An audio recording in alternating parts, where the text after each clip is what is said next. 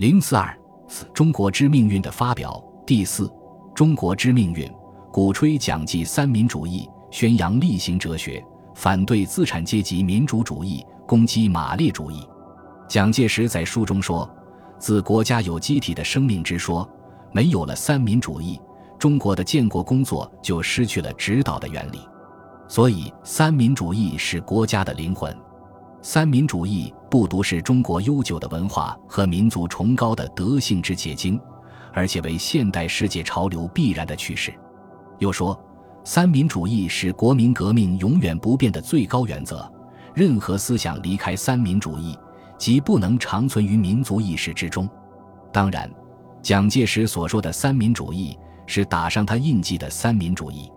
与此同时，蒋介石不忘抨击自由主义和共产主义思想，说：“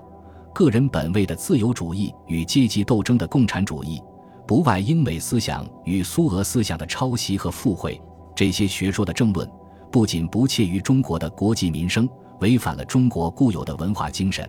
而且根本忘了他是一个中国人，失去了要为中国而用的立场。在他看来，唯有蒋记三民主义适合中国国情，也是救治中国的良方。蒋介石为了为其思想张目，在哲学上宣扬其所谓的厉行哲学。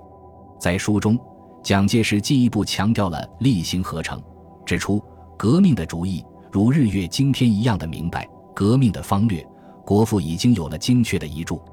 革命的成败，到如今已经为事实所证明。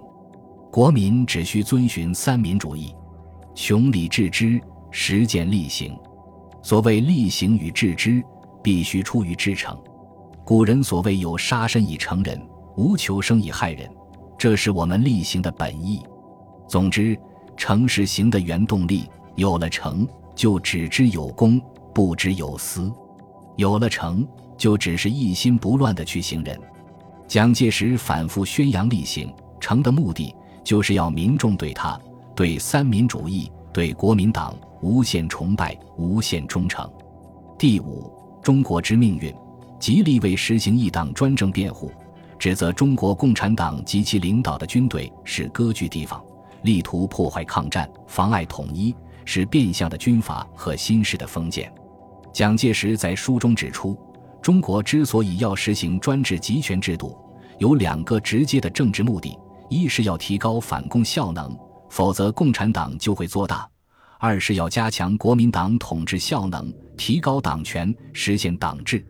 在体现全书宗旨的第七章“党与团”一节中，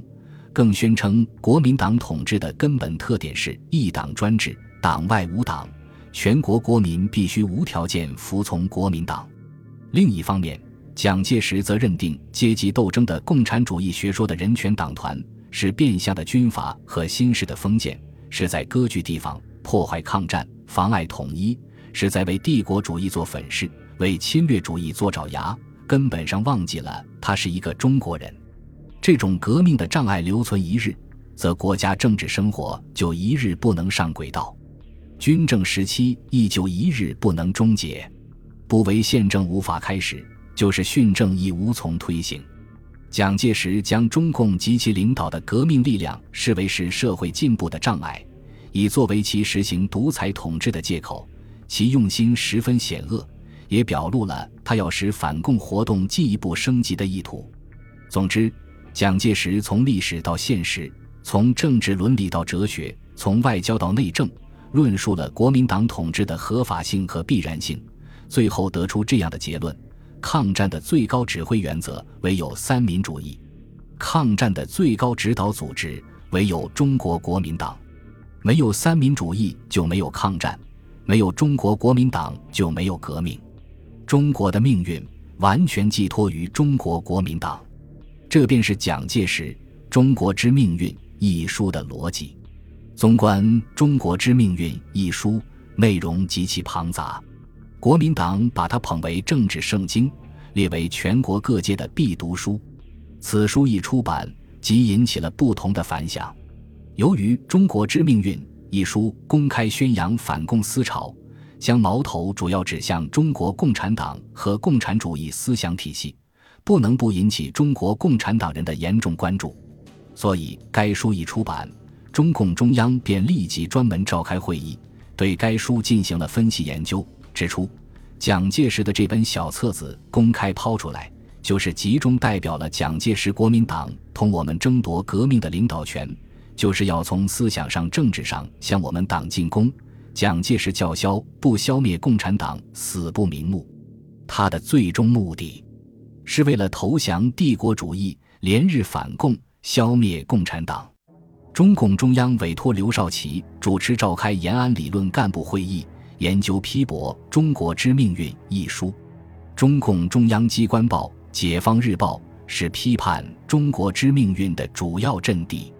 一九四三年五月至十月，《解放日报》。先后发表了一系列的社论和批判文章，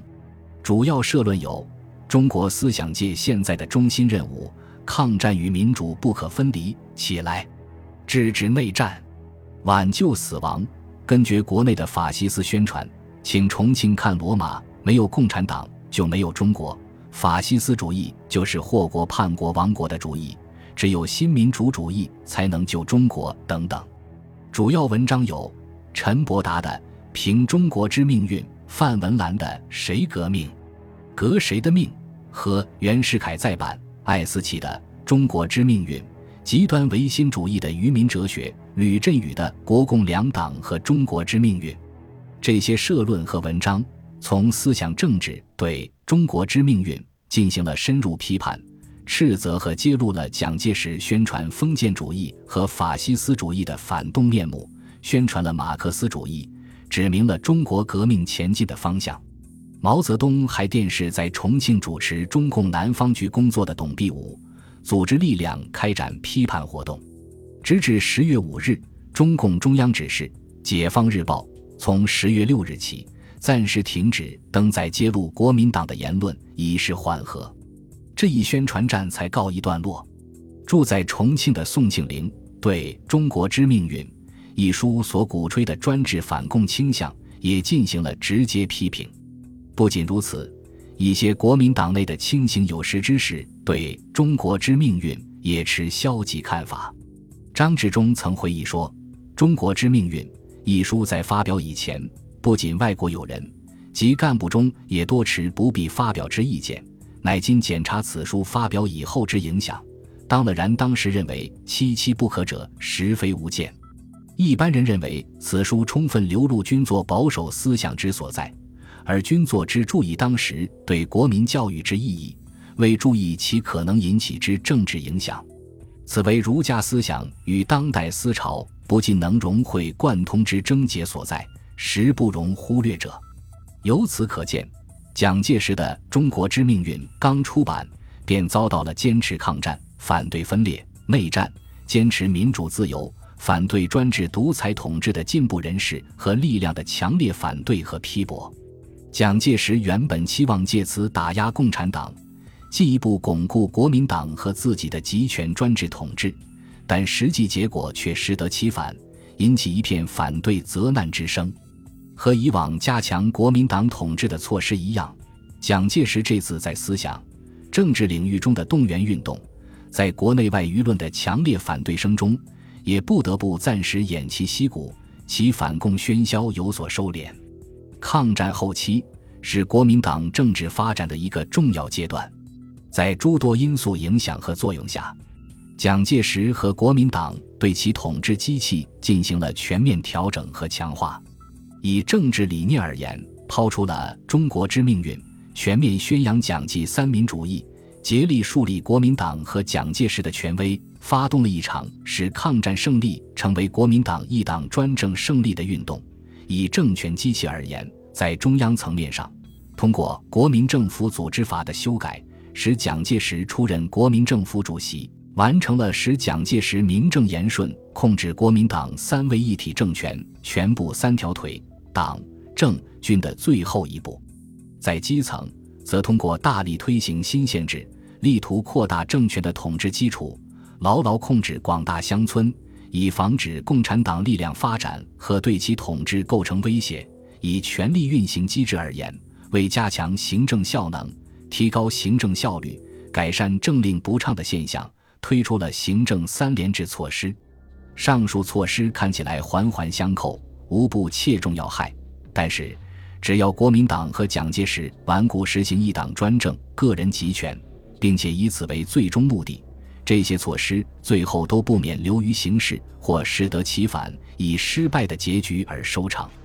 这一为抗战后期国民党政治发展的历史所证明。本集播放完毕，感谢您的收听，喜欢请订阅加关注，主页有更多精彩内容。